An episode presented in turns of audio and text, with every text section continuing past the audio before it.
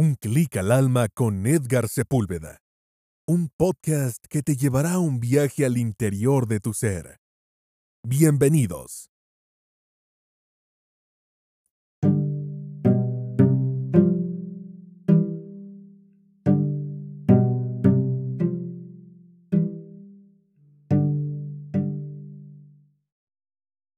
Episodio 78 de la octava temporada de nuestro podcast de Un clic al alma. Disolver la enfermedad. Estamos compartiendo los aposentos de la quinta morada del castillo interior. Santa Teresa señaló en la quinta morada que el cuerpo es secundario al alma, una vasija temporal que se desintegrará una vez cumplido su propósito. Esto ya lo recordamos también desde San Pablo y desde la tradición bíblica, cuando dice, esta es una morada terrenal que se destruye para llegar a una morada eterna. De todos modos, Santa Teresa nos aconsejó que cuidásemos del cuerpo para que pueda servir al alma. En la actualidad, en cambio, vivimos en una cultura que adora el cuerpo y hace caso omiso del alma. Esto no es extraño, seguro tú que me estás escuchando lo confirmas conmigo. Para mucha gente, para la mayoría de la gente hay un culto al cuerpo, hay un cuidado extremo, hay obsesión por el cuerpo, por la belleza física, por el cuidado material como tal de ese templo que llamamos nosotros. Y es que nosotros, viviendo en esta cultura, nos encanta la energía de conexión, el espíritu social de las prácticas espirituales de hoy. Nos encanta hablar de ellas y ser mariposas sociales que van saltando de una práctica a otra. Y esto sí que lo estamos viendo hoy. Hay un sincretismo religioso, hay una mezcla religiosa donde me llamen, allí estoy. Me invitan y salto de un lado para otro. Muchas veces porque hay miedo, miedo a la muerte, miedo al dolor, miedo a la enfermedad. Pero el espíritu de la mariposa social es muy diferente de la poderosa alma que habita el castillo. Tan solo el alma puede canalizar una gracia, lo bastante mm, caliente para quemar la enfermedad y expulsarla de nuestro cuerpo. Por ejemplo, tan solo el alma posee la fuerza necesaria para quemar la negativa cerradura de relojería que se encuentra alojada en los tejidos enfermos y reemplazarla por una gracia atemporal.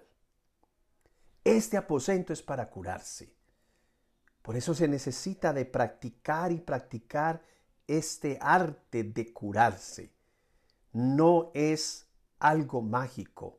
Muchos esperan de la sanación algo mágico, que alguien le toque, que alguien oró o yo mismo y ya me sané. No, se necesita aumentar la fortaleza del alma para llegar a dominar la conciencia que se requiere para dicho arte. E incluso entonces solo podrá avanzar hasta aquí. Recuerda que curarse es un llamamiento que uno se hace a sí mismo. Yo le hablo a mi cuerpo, a esa parte que me duele, a ese órgano que está funcionando mal, a ese corazón que está acelerado y le digo cálmate, palpita despacio, no corras, no hay prisa, no hay afán. Céntrate en una oración. Pídele a tu alma que canalice gracia caliente hacia los tejidos que están enfermos o cansados. Repite las palabras gracia caliente o bien ora diciendo algo como lo siguiente. Soy un canal para la gracia y doy permiso al fuego curativo de la gracia para que inunde mi cuerpo y queme mi y dile el nombre de eso que quieres curar mi corazón, mi páncreas, mi hígado, mi riñón, mis ojos. y conserva esa imagen y percibe cómo el flujo de la gracia va invadiendo todo tu cuerpo.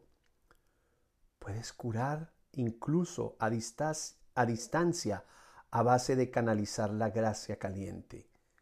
Está el ejemplo precioso del Evangelio, cuando aquel centurión viene donde Jesús le dice que hay alguien enfermo y le dice, basta que digas una palabra y mi siervo quedará sano. Y así es, no tuvo ni que ir Jesús. Se canalizó la gracia, llegó el poder de, su, de su amor, de su sanación, ese fuego de lo que llamamos alma caliente. Entonces, una vez que recibes permiso de una persona para trabajar con ella, para orar por ella, para sanar, para buscar la sanación, entre, entra en la conciencia de ese aposento. Y una vez más, céntrate con una oración. Visualiza a esa persona rodeada por una luz y a continuación di una plegaria, como esta, por ejemplo.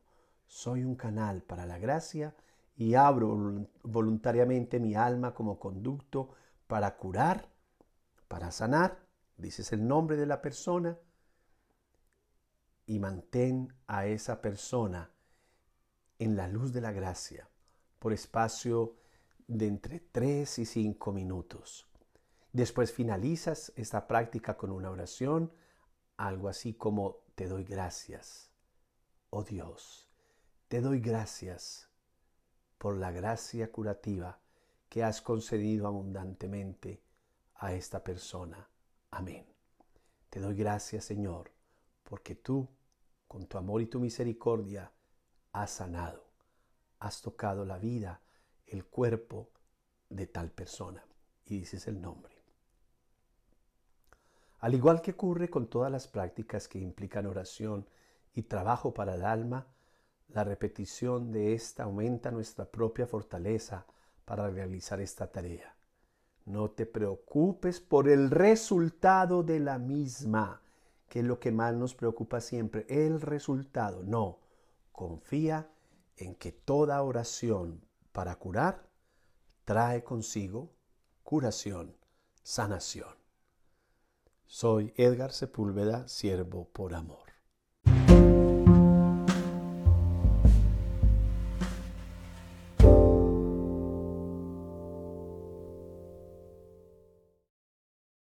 Gracias por escucharnos.